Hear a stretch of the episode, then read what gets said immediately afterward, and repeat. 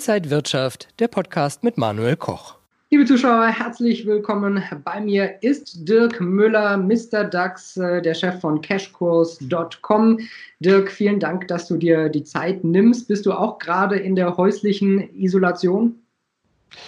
Ja, Manuel, das bin ich, aber schon geraume Zeit. Ich habe mich seit Ende Januar zurückgezogen. Wir hatten sehr früh die Informationen, was da aus China kommt.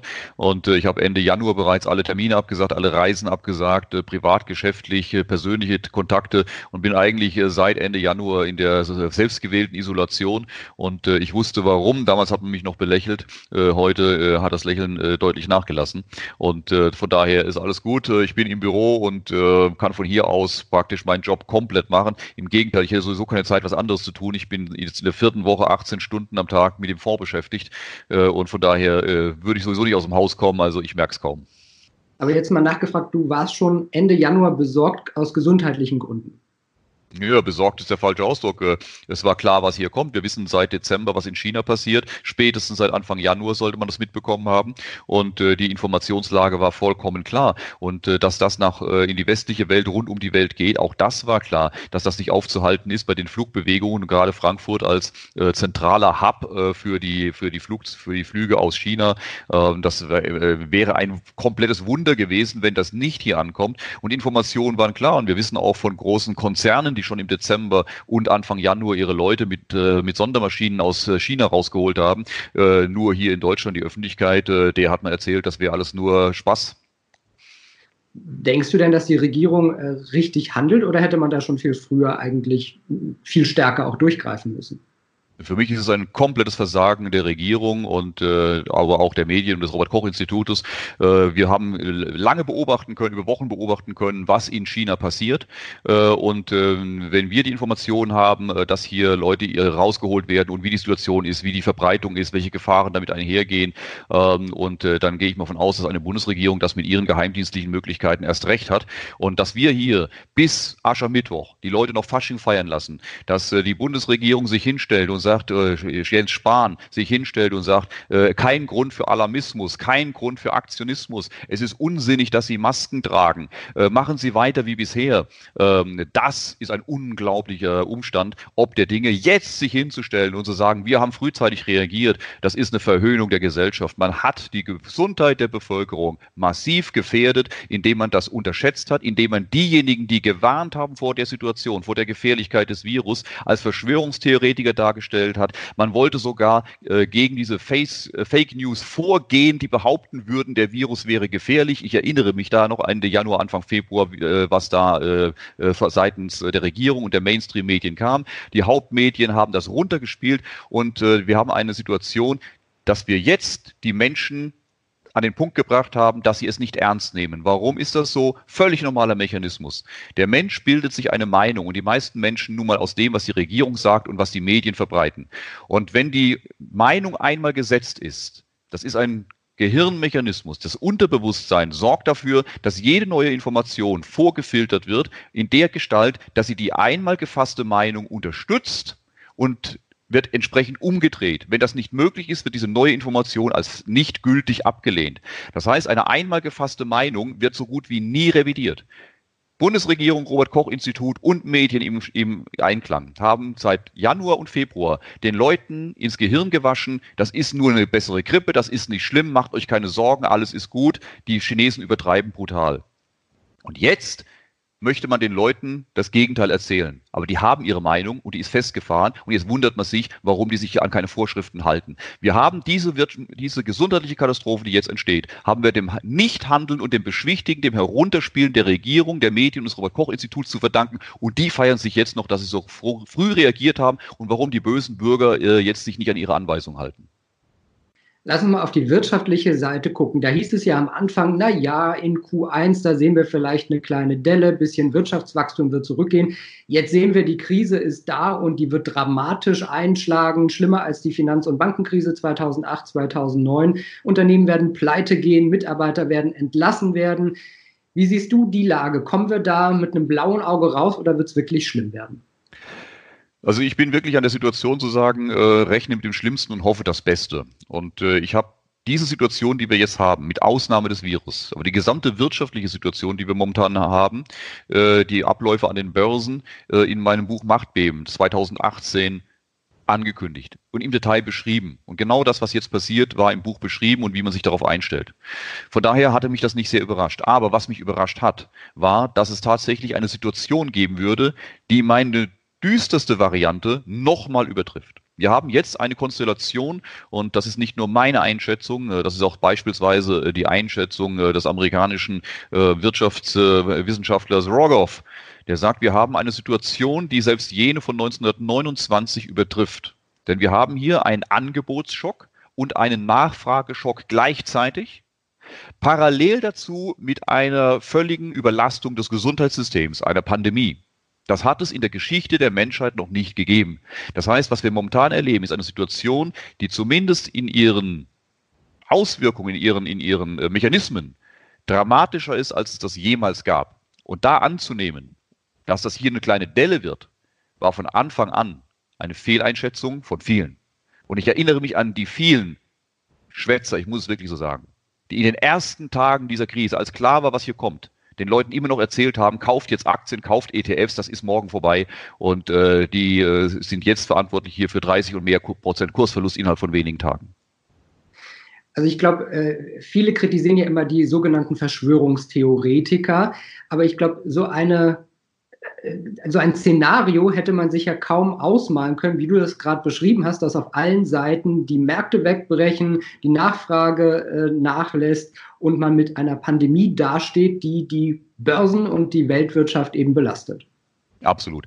Also diese Dimension, ähm, sie ist äh, für den Normalmenschen kaum nachvollziehbar, was hier gerade passiert.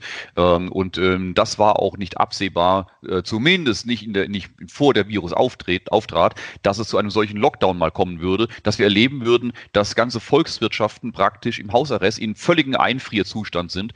Und äh, die Konsequenzen kann man sich ja zu Ende malen. Wir sehen in Italien äh, schon seit einigen Tagen den kompletten Lockdown. Das bedeutet, dass äh, Tausende von kleinen und mittelständischen mittelständischen Unternehmen, vom Eisverkäufer bis zum Schuhverkäufer bis zum ähm, kleinen Industrieunternehmen, ähm, die ganzen Kosten weiterlaufen das bedeutet, dass die, ähm, die Mieten weiterlaufen, die Gehälter, der Strom und so weiter und so weiter, die Kreditkosten. Äh, aber es kommt nicht ein einziger Euro in die Kasse. Dies sind alles Unternehmen, die gerade mal so über den Monat kommen. Die halten hier keine vier Wochen durch. Das heißt, wir werden hier Massenpleiten sehen in einer Größenordnung, wie wir sie seit 1929 nicht gesehen haben. Mit entsprechenden Arbeitslosenwellen. Denn die Masse der Menschen ist ja nicht bei Großkonzernen beschäftigt, sondern bei den kleinen und mittelständischen Unternehmen. Und die verlieren gerade ihr, den Boden unter den Füßen. Da stehen Kredite hinten hinten dran, da stehen Banken hinten dran. Also hier ist eine Welle in Gang gekommen und das weltweit gleichzeitig, deren Auswirkungen wir uns nicht ansatzweise zu Ende ausrechnen können, weil es eine, eine chemische Mischung explosiver Stoffe ist, die gleichzeitig zur, ähm, zur, zur Reaktion geraten und wir wissen noch nicht, äh, wie die ausgeht, aber schön wird es auf jeden Fall nicht sein. Und nochmal, da teile ich die Einschätzung von Rogoff, es ist mehr, was hier parallel zusammenkommt als 1929 und zum ersten Mal weltweit gleichzeitig. Also ich bin sehr, sehr gespannt, wie diese Nummer weitergeht. Und tatsächlich ist das große Problem inzwischen nicht der Virus, sondern die Reaktionen der Regierungen auf den Virus. Und jetzt kommt die nächste Dimension noch hinzu, die Notenbanken, die pumpen Billionen ins System. Ist das jetzt die Rettung der Weltwirtschaft oder bringt das das Finanzsystem erst recht äh, ans Ende und muss man dann schauen, wo das alles hinführt? Naja, die Notenbanken versuchen natürlich das zu tun, was sie immer tun, die Banken zu retten und die Banken zu stabilisieren. Das ist auch ein Stück weit ihre Aufgabe. Äh, sie können aber die Weltwirtschaft nicht retten. Und wir hatten ein, wir haben eine vollkommen andere Struktur der Krise, als wir es 2008 hatten. Wir hatten 2008 hatten wir äh, eine funktionierende, in sich gute Weltwirtschaft, aber wir haben ein Problem bei Banken gehabt, die sich verzockt haben, ein reines Strukturproblem der Banken und die war, das war die Gefahr, dass die die Weltwirtschaft anstecken. Das konnte man heilen, indem die Notenbanken sehr gut diese Banken heilen konnte sie stabilisieren konnte und somit ein dauerhaftes Übergreifen auf die Weltwirtschaft, die reale Wirtschaft verhindern konnte. Das äh, war die eine Sache. Jetzt ist es komplett andersrum. Jetzt haben wir eine kollabierende Weltwirtschaft aufgrund eines Virus und politischer Entscheidungen die die Banken überrollt und äh, da kann, da nutzt es auch nichts, wenn die Notenbanken die Banken schützen. Das hilft zwar den Banken, aber der Weltwirtschaft nicht. Denn egal wie niedrig die Zinsen sind, äh, niemand geht deshalb ins Kino, niemand kauft deshalb ein, die Läden sind zu. Was wir aber jetzt erleben, wir erleben eine Geldflut, die auf die, auf die Wirtschaft herniedergeht, seitens der Notenbanken, seitens der Regierungen, die Geld zur Verfügung stellt. Aber dieses Geld trifft auf einen nicht vorhandenen Markt, also auf geschlossene Geschäfte, geschlossene äh, ähm, äh, Autohändler, geschlossene Reisebüros und, äh, und leere Ladenregale. Und die alte Erfahrung sagt, dass wenn viel Geld auf sehr wenig verfügbare Waren und Dienstleistungen stößt, ist das die Grundlage für eine sehr starke Inflation. Also wir bereiten momentan gerade den Boden dafür für eine galoppierende, wenn nicht gar Hyperinflation. Und das ist eigentlich das, äh, auch was ich im auch hier wieder im Buch als angeschrieben habe, was kommen wird. Wir werden diesen deflationären Schock erleben, das, was wir gerade sehen, eine Kreditklemme aller 2008. Niemand weiß, wer morgen noch da ist, also leiht man sich gegenseitig kein Geld. Diese Kreditklemme führt dazu, dass der, der dringend Geld braucht und keines geliehen bekommt, dringend etwas verkaufen muss, um Geld reinzubekommen. Es wird alles abverkauft, Aktien, Edelmetalle, Rohstoffe. Wir haben die Tage auch gesehen, dass Anleihen unter Druck kamen, wie 2008, Credit Crunch. Alles kommt unter Druck. Die Notenbanken drucken dagegen an und es kommt irgendwo der Kipppunkt, wo auch immer der sein wird, dass sich das ins Gegenteil verkehrt und dass sich dann dieses Geld auf die sehr wenigen jetzt zur Verfügung stehenden realen Werte äh, stürzt und die Preise äh, nach oben explodieren. Und diese Situation, ja, diese Gefahr besteht für die nächsten Wochen und Monate. Und jetzt kommt ja auch noch das Helikoptergate dazu. Also in den USA bekommen die Staatsbürger äh, Cash-Checks, also 1000, 1200 Dollar. Für Kinder gibt es nochmal 500 Dollar. Ist das genau in, was du gerade gesagt hast, kontraproduktiv oder ist das produktiv, weil die Wirtschaft damit angekurbelt werden könnte? Äh, sowohl als auch, man muss beide Seiten sehen. Äh, man muss das Geld dort, wo Leute tatsächlich kein Geld zur Verfügung haben, wäre es sinnvoll. Aber das ist momentan nicht das große Problem der Leute, dass sie kein Geld zur Verfügung haben, sondern das Problem ist, dass sie nichts kaufen können, weil sie nicht aus dem Haus dürfen. Also zumindest jetzt äh, in vielen Bereichen nicht mehr, nichts mehr einkaufen können, nicht mehr reisen können, nicht mehr zum Auto. Das heißt, sie haben gar keine Möglichkeit, Geld auszugeben, ähm, außer für Essen und Trinken. Und das haben sie in der Regel auch. Also wir reden jetzt nicht von Extremfällen, sodass dieses Geld jetzt eher kontraproduktiv ist, sondern es tatsächlich äh, zur Inflationierung beiführt, weil die Leute stürzen sich mit dem Geld auf alles das, was sie kaufen können. Wenn aber die Läden zu sind und sie nichts kaufen können, dann nehmen sie das, was, was da ist. Und wir sehen es, wie, wie man sich ums Klopapier prügelt, um Desinfektionsmittel. Die Preise für Papiermasken äh, explodieren. Das ist Inflation viele mit dem Geld, das sie haben, um wenige Waren kloppen, die angeboten werden. Das ist ja fast wie in der DDR, wenn es Gummistiefel gibt, kaufen wir Gummistiefel, egal ob wir sie brauchen oder nicht. Und äh, wenn wir jetzt über die Situation reden, dass wir, was zu erwarten ist, auch in Deutschland den Lockdown haben, ich gehe davon aus, dass wir in, im Laufe des Wochenendes die Ausgangssperre bekommen, dass alle Läden zu sind, bis auf wenige Lebensmittelläden und andere Dinge mehr. Äh, was willst du mit deinem Geld machen? Äh, nicht mal Edelmetalle kann man kaufen, weil die Goldläden zu sind und äh, bei den äh, Online-Händlern sind die Wartelisten äh, bis zum Mond. Äh, man kommt mit seinem Geld nirgends mehr rein. Ähm, wir diskutieren darüber, ob in, in einer weiteren Verschärfung der Situation auch die Börsen schließen. Das heißt, die Investoren wären auch nicht mal mehr in der Lage, in Aktien zu investieren, weil die Börsen geschlossen sind sind. Äh, wenn in einer solchen Phase dann tatsächlich die Inflationierung ähm, äh, sich bahnbrechen würde, ähm, dann würde man auf seinem Geld sitzen und käme in keine Sachwerte mehr rein, weil alles zu ist. Ja, in, an der New Yorker Börse wird der Trading Floor schon mal geschlossen. Da gab es nämlich Corona-Fälle man wird jetzt den Handel voll automatisiert äh, weiter äh, fortsetzen. In Frankfurt gab es auch schon Gerüchte, ob man vielleicht die Börse schließen sollte. Wäre das auch so ein Worst Case, weil man dann vielleicht, wenn man zwei Wochen dicht gemacht hat, dann eröffnet und die Kurse erst recht in den Keller rasseln? Also äh, man muss damit aus, davon ausgehen, dass so eine Situation kommt. Äh, wir haben selbst an 9-11 haben wir weiter gehandelt. Damals haben wir, ich war live am Parkett damals mit dabei äh, an vorderster Front und äh, wir haben damals auch diskutiert, machen wir die Börsen zu, machen wir sie nicht zu. Man hat europaweit entschieden, sie nicht zuzumachen, weil sich sonst ein solcher Orderstau anf anfüllt, der die Systeme kollabieren lässt, wenn wir wieder aufmachen. Also haben wir trotz äh, dysfunktionaler Märkte das offen gelassen. Aber das war eine Situation, äh, die über einen Tag ging. Danach äh, haben wir eine, eine kurze Pause gehabt, auch in, in New York und danach ging das weiter. Äh, was wir hier erleben, wir haben einen momentan fast dysfunktionalen Markt. Der Markt ist dermaßen ausgetrocknet, dass kleinste Aufträge, kleinste Order, die Kurse hier um drei, vier, fünf, zehn Prozent nach oben und unten schießen. Ähm, Im, äh, im Derivatemarkt äh, völliges Chaos, äh, oftmals keine Kurse gestellt oder abstruse Kurse. Wir sehen es selbst im Fondsbereich, äh, wo Kurse gestellt werden. Äh, der Fondspreis liegt bei 102 und an der Börse äh, wird der Fonds mit 116 bezahlt, äh, weil die Market Maker unten ihren Job nicht mehr machen oder kaum noch machen können, weil der Markt ausgetrocknet ist, sie keine Liquidität haben, sie äh, zu hohe Risiken eingehen müssen. Also das sind dysfunktionale Märkte und wenn in einer weiteren Welle wir sehen momentan auch sehr viele Margin Calls rund um den Globus, wo äh, große sehr vermögende Einzelpersonen oder auch Firmen äh, ihre Aktien als Sicherheiten hinterlegt haben, um für gehebelte Kredite, die jetzt zwangsliquidiert werden. Das drückt auf die Märkte und da sind kaum Käufer da. Das heißt, wir haben extrem ausgetrocknete Märkte, die hohe Schwankungen äh, mit sich bringen.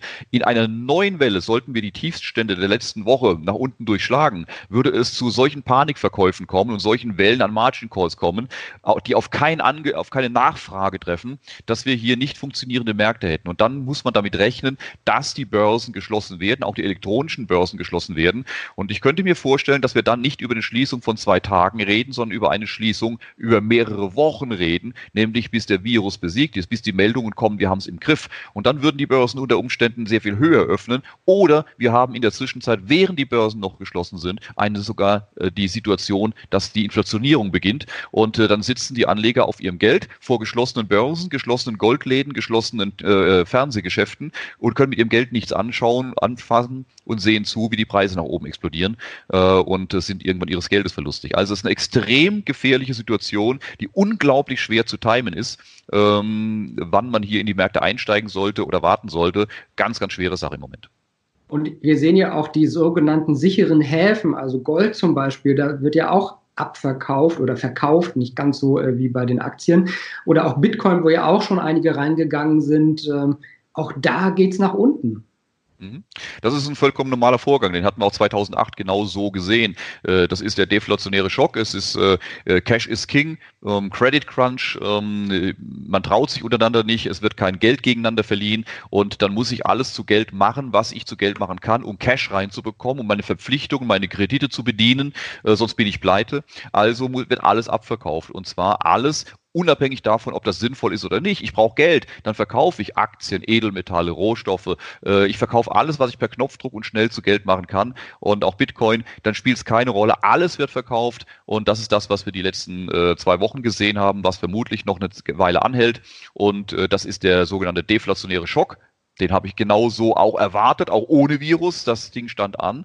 Äh, und ähm, je mehr jetzt auch Banken in Schwierigkeiten kommen, umso mehr ähm, wird dieses Thema, wird dieses Thema deflationärer Schock gespielt. Aber dieser deflationäre Schock wird meiner Erwartung nach äh, eben sehr schnell an irgendeinem Punkt innerhalb von kürzester Zeit, wir reden über Tage oder Wochen, in einen inflationären Schub äh, umschwenken.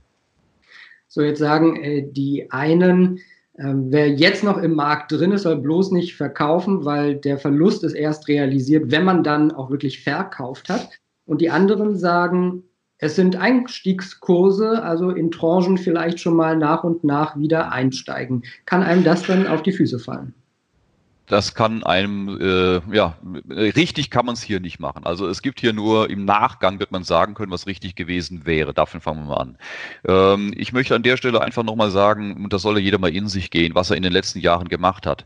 Wie man den Leuten ETFs eingerieben hat, wie man die Leute in die Märkte gedrückt hat. Da kann nichts schiefgehen. Kaufen, kaufen. Wie man noch die letzten Tage, wir wissen, dass das Smart Money, dass die großen Investoren seit 2018 diesen Markt verlassen. Und wir treiben die Kleinanleger Masse um Masse in die ETFs, in diese Aktien hier rein, auf den Höchstkursen, auf völlig abenteuerlichen Bewertungen. Ich bin schon seit, äh, seit zwei, drei Jahren aus diesem Markt weitgehend raus. Wir sind abgesichert und sind da oben nicht dabei. Was mussten wir uns anhören, dass wir hier nicht dabei sind? Und ich habe gesagt, das ist ein Wahnsinn, was hier passiert. Vollkommen je, fern jeder Realität. Wer hier noch investiert, muss tief im Glauben stehen. Und dann plötzlich brechen die Märkte ein. Und weiter wird an den, vom ersten Tag an den Leuten erzählt, kaufen, aussitzen, aussitzen. Und die stehen da und gucken, wie ihr Depot verliert. Das sind Leute, die haben ihre Altersvorsorge da drin. Die sind gerade mal 30, 40 Prozent ihres Vermögens los äh, weil irgendwelche Leute meinten, den immer noch sagen zu müssen, kaufen ist immer gut, aussitzen ist immer gut. Was ist denn, wenn es nicht gut ist? Was ist denn, wenn aussitzen keine gute Idee ist? Äh, was ist denn, wenn die Kurse fallen und sich irgendwann nicht mehr erholen? Auch das ist eine Möglichkeit, die wir haben, dass es wieder 10, 20 Jahre dauert, bis es hochgeht. Wer weiß, wo wir landen? Niemand weiß, was kommt. Das heißt, diese pauschalen Aussagen, das und das äh, muss man machen, ähm, und da kann gar nichts schiefgehen, die sind feuergefährlich dieses Aussitzen ähm, und äh, zu sagen, ein, äh, der Verlust ist nur, äh, ist, entsteht erst dann, wenn man verkauft, ist völliger Unfug. Der Verlust ist in dem Moment entstanden, in dem der Kurs an der Anzeigentafel angeschlagen ist. Denn nur das ist der Wert meines Depots. Nur das kann ich ausgeben, verkaufen, um in Urlaub zu fahren oder meine Kredite zu bezahlen. Der Verlust entsteht in dem Moment, in dem der Kurs äh, auf meinem Depotauszug steht. Das ist der Verlust. Und ähm, die Entscheidung, verkaufen oder nicht verkaufen, die kann sich jeder eigentlich relativ einfach selbst stellen, indem er sich folgende Frage stellt. Ich mache das für mich auch immer. Wenn ich diese Position, diese Aktienposition jetzt nicht hätte, sondern den Wert, den sie heute hat, den hat sie. Auf dem Konto würde ich diese Aktienposition heute kaufen. Und wenn ich sage, um Gottes Willen, nein, ich will nur meinen Verlust nicht wahrhaben, dann sage ich, dann belüge ich mich gerade selbst. Raus mit. Und wenn ich sage, doch, super, klar, die würde ich jetzt kaufen, super Preis und ich glaube nicht, dass es tiefer fällt, dann behalte ich die. Nicht zu verkaufen ist gleichbedeutend mit jeden Tag wieder neu auf dieses Pferd zu setzen. Also deshalb, äh, der Verlust ist nicht entstanden, wenn ich nicht verkaufe. Das ist wirklich, das ist wie Kleinkinder auf dem Spielplatz. Ich stecke den Kopf in den Sand, ihr seht mich nicht, dann sehe ich, ich sehe euch nicht, dann seht ihr mich auch nicht. Ähm, was das Thema sukzessive Einstieg angeht, das halte ich für im Moment für sehr sinnvoll. Das war ohnehin meine Empfehlung, äh, auch für den normalen Crash von 50 plus x Prozent zu sagen, wartet mal ab, bis bei 50 Prozent sind und dann geht er mal mit der ersten Tranche rein. Äh, ich habe äh, in der Ankündigung 2018 für die jetzige Situation gesagt, der Crash, den ich erwarte, wird irgendwo zwischen den Crashs von 2008 und 1929 liegen. Der 2008er war bei 50 Prozent, äh, der 2000er Crash bei 75 Prozent Prozent und der 1929er waren 90 Prozent. Das habe ich nicht mal erwartet. Das halte ich für die unwahrscheinliche Variante. Wir, wir warten es mal ab, aber 50 Prozent auf jeden Fall. So. Dann habe ich gesagt, bei 50 Prozent fangt ihr mal an, die erste Tranche zu investieren. Dann wartet ihr bei 75 Prozent die nächste und den Rest hebt ihr euch vor auf, falls es wirklich so tief runtergehen sollte. Falls es zwischendurch steigt, seid ihr auf jeden Fall schon mit einer guten Portion dabei. Ich würde ob der Gefahr, dass die Börsen auch schließen können, das hatte ich damals nicht für möglich gehalten. Jetzt ja. Äh, würde ich diese Strategie vorziehen, zu sagen, wir sind jetzt im DAX schon 40 Prozent gefallen, äh, fangt schon mal an, die ersten 20 oder 30 Prozent zu investieren. Und jede 10 Prozent, die es weiter runtergeht, geht er mit weiteren 10 Prozent rein dann hat man auf jeden Fall schon mal was im Markt. Wenn der Markt an irgendeiner Stelle dreht oder dicht macht, ist man auf jeden Fall schon mal dabei, wenn es irgendwann später weiter oben wieder aufmacht. Man ist auf jeden Fall schon mal drin. Und je tiefer es geht, wenn ich immer die gleichen 10% investiere, habe ich meinen Cost-Average-Effekt. Ich bekomme immer mehr Aktien, je tiefer es geht. Auf die ersten verliere ich natürlich, aber ich bekomme einen ordentlichen Schnitt auf den gesamten Bereich des Crashs und habe mir die ersten 40 Prozent von oben runter ja schon mal erspart. Also das wäre eine Strategie, die ich momentan einfach vorziehen würde, ja. Und als Produkte wären für dich Aktien alternativlos oder gibt es noch andere Dinge, in die du jetzt Geld stecken würdest? Nein. Also für mich geht es ausschließlich Aktien und Edelmetalle, reine echte Sachwerte, keine Derivate, keine, keine äh, Wettprodukte, keine Ahnung, ob der Wettgeber äh, und Wettpartner in der nächsten Zeit überhaupt noch da ist, äh, keine Ahnung, wer am Ende dieser Krise noch da sein wird. Es wird jetzt eine Welle von Verstaatlichungen geben. Ähm, die Diskussionen laufen längst. Ähm, deshalb, ich würde mich jetzt komplett auf die echten Sachwerte beschränken, die ich wirklich, die mir gehören. Das sind Aktien, das sind Edelmetalle, das kann auch ein Fonds sein, wenn ich keine einzelnen Aktien suchen will. Äh, wir machen es bei uns im Fonds wir haben, wir haben diese Aktien gekauft schon die letzten Jahre. Wir sind voll investiert, aber auch voll abgesichert, was dazu geführt hat, dass wir diesen Crash schadlos überstanden haben. Wir haben sogar drei Prozent zugelegt, seit der Crash begonnen hat, äh, während der Markt hier 30, 40 Prozent verloren hat. Und ähm, weil wir diese Strategie fahren können, Aktien kaufen, damit wir die Sachwerte haben, sie aber gleichzeitig absichern gegen die Kursverluste, die bekommen wir jeden Abend ausgeschüttet und dieses Geld investiere ich sofort wieder in neue Aktien. Das machen wir jetzt schon seit Wochen. Äh, wir gehen hier jeden Abend shoppen und das Depot wird immer größer, ohne dass wir Geld verlieren. Diese Strategie habe ich extra für einen solchen Crash gebaut und läuft wie eine Arche Noah im Moment durch. Und entsprechend haben wir momentan einen sehr, sehr starken Zulauf in den Fonds. Wir haben im Moment 10 bis 20 Millionen neues Geld, das jeden Tag dazukommt. Ähm, aber ähm, wie gesagt, es geht nur durch die Absicherung. Ohne Absicherung muss man sich im Klaren sein, dass die Aktien auch weiter unter Druck kommen können. Wer jetzt noch drin ist, muss sich im Klaren sein, es kann auch passieren, dass das Ding noch weiter abrauscht. Äh, und äh, da gibt es keine Garantie, wo ein Boden ist. Ja? Ähm, deswegen, äh, wir sehen die großen Probleme kommen erst noch. Die haben ja noch gar nicht begonnen. Wir sehen jetzt die Vorläufer, die ganzen Schließungen, die ganzen Pleiten, die kommen jetzt erst. Gerade kam Babiano, die pleite gegangen sind. Wir bekommen jetzt jede Menge Meldungen von Unternehmen, die pleite gehen, die in Schwierigkeiten kommen, Banken, die in Schwierigkeiten kommen. Das geht gerade erst los. Wir sind gerade erst am Anfang, am Auslöser des ganzen Events. Die ganzen Folgethemen kommen erst in den nächsten Monaten anzunehmen. Dass das jetzt plötzlich aus heiterem Himmel alles ist gut und steigt steil an, vollkommen vergessen. Das kann nur im Falle einer Inflation passieren. Ansonsten äh, werden die Märkte weiter unter Druck kommen. Zwischendurch kurzfristige Erholungen, jederzeit, auch steil. Aber äh, nach wie vor ist der Markt weiter feuergefährlich. Was sind denn dann äh, die Branchen oder muss man ein besonderes Stockpicking betreiben? Also ich denke nur mal an äh, Lufthansa unter 10 Euro wird wahrscheinlich verstaatlicht werden, teilverstaatlicht, was auch immer, fliegt nur noch 5 Prozent der normalen äh, Flüge. Oder die Deutsche Bank war schon unter 5 Euro, äh, könnte auch in Schieflage vielleicht geraten. Das sind wahrscheinlich Titel, in, in, in die du jetzt nicht investieren würdest, oder wie siehst du das? Manuel, ich hätte in diese Unternehmen auch vorher nicht investiert. Und ich habe mal flapsig gesagt, wer mir Aktien der Deutschen Bank schenkt, den verklage ich. Aber ähm, das sind Unternehmen, wir kaufen Unternehmen, die stabil sind, die eine starke Bilanz haben, die eine äh, gute Erwartung für die Zukunft haben, die über Jahre bewiesen haben, dass sie erfolgreich arbeiten und vor allem die Pumper gesund sind, ein sauberes Geschäftsmodell haben und möglichst wenig Schulden haben, damit sie in genau einer solchen Krise wie einem Credit Crunch nicht in Schwierigkeiten geraten. So haben wir die Unternehmen ausgewählt. Und so würde ich auch jetzt jetzt die Unternehmen auswählen. Wer kommt gut durch diese Krise? Große Konzerne, die auch für die US-Regierung systemrelevant sind, für, den, für die US-Gesellschaft systemrelevant sind, äh, die Pumper gesund sind, die auch nach dieser Krise, egal wie heftig die wird, mit aller Wahrscheinlichkeit noch da sein werden, die sogar dann langfristig davon sogar von profitieren, weil andere kleine Mittelständler weg sind, die als Konkurrenzen, Konkurrent dienten. Ähm, eins ist ja auch klar, äh, wo kaufen die Leute jetzt ein, wenn alle Läden zu sind? Weil die kaufen bei Amazon ein. Selbst die, die noch nie bei Amazon gekauft haben, machen jetzt ihr Amazon-Konto auf und äh, die werden später auch bei Amazon bleiben, auch wenn ihr Einzelhändler vor Ort inzwischen längst pleite gegangen ist. Also das sind Unternehmen, die profitieren davon oder Netflix, wobei deren Bilanz nicht so sauber ist. Aber egal, ist ein anderes Thema. Ähm, das heißt, ich würde in stabile Unterwe Unternehmen investieren momentan und äh, vor allem in Nachhaltigkeitsthemen, in Unternehmen, die auf Green Deal aussehen, auf die Energiewende äh, äh aus sind, weil die Welt geht ja weiter nach der Krise. Und dann werden wir sehr viel Geld, sehr viel ähm, Regierungsunterstützung für diese Unternehmen finden, äh, die sich diesem Klimathema und den äh, äh, Umweltthemen, dem Nachhaltigkeitsthema verschreiben. Also macht es durchaus Sinn, sich da schon ein bisschen zu orientieren. Wann sind wir dann durch das Schlimmste durch? In zwei, drei Wochen, wenn wir vielleicht durch so einen Lockdown durchgegangen sind oder zwei, drei Monaten, wenn wir die Folgen und die Pleitewelle vielleicht sehen? Oder erst in zwei, drei Jahren, wenn wir vielleicht wirklich äh, unterm Strich sehen, was übrig geblieben ist? Manu, das kann dir niemand sagen. Es kommt auf, sehr darauf an, wie die nächsten Abläufe jetzt sein werden. Ich äh, gehe davon aus, dass wir das Virusthema selbst relativ bald abgehakt haben, ähm, was, die, was den Krankheitserreger angeht. Das wird in einigen Monaten durch sein, dieses Thema.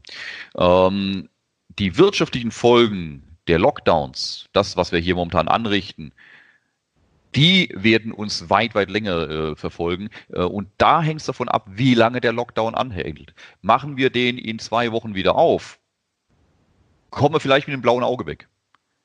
Oh, keine Ahnung, was schon verrutscht ist. Hält das länger an? Mit jedem Tag, den das länger anhält, gerät die Weltwirtschaft weiter in den Abgrund und ich, äh, wir werden einfach zuschauen müssen, was die Regierung entscheiden, wie lange sie äh, diesen Zug auf den Abgrund zurasen lassen. Wie geht es jetzt für dich äh, selber weiter? Du bist weiterhin zu Hause und hast ein paar Vorräte und äh, schaust, dass die Krise hoffentlich bald vorbei ist.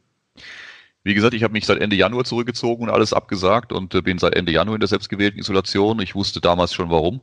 Äh, damals belächelt, heute nicht mehr belächelt. Und das werde ich weiter aufrechterhalten. Ich kann meinen Job bis auf äh, ganz wenige Dinge komplett vom Büro aus fahren. Mein ganzes Team ist grundsätzlich arbeitet vom Homeoffice aus. Alles sind schon seit Ende Januar, Anfang Februar zurückgezogen, weil wir wussten, was auf uns zukommt. wir sind stabil aufgestellt, sind in ganz Deutschland auch verteilt und halten das hier am Laufen und im Moment ist wirklich sind, kann man sagen, 16, 18 Stunden Tage von morgens bis spät abends mit den neuesten Informationen, vor allem im Fondsmanagement. Gott sei Dank kann man das ja inzwischen von überall machen. Äh, Bloomberg äh, kannst du von jedem Rechner ausfahren und äh, unsere Systeme laufen. Also von daher, uns wird es hier keineswegs langweilig und ähm, ich werde es weiter aufrechterhalten, solange es möglich ist. Heißt Isolation aber für dich auch, dass du gar nicht das Haus verlässt, nicht mal zum Einkaufen? Ich habe alles, was ich brauche und das für geraume Zeit. Dirk, dann äh, gut gemacht, äh, wenn du auch Toilettenpapier gebunkert hast und nicht äh, raus musst und suchen musst. Vielen Dank für diese ganzen Einblicke. Ich glaube, jeder muss sich dann letztendlich für sich seine eigene Meinung bilden und seine eigene Anlagestrategie daraus filtern. Äh, ja, wir hoffen, dass wir bald durch die Krise durch sind und dann die schlimmere Krise uns nicht zu hart treffen wird. Wunderbar, ich danke dir. Pass auf euch auf. Alles Gute, bleib gesund. Ciao.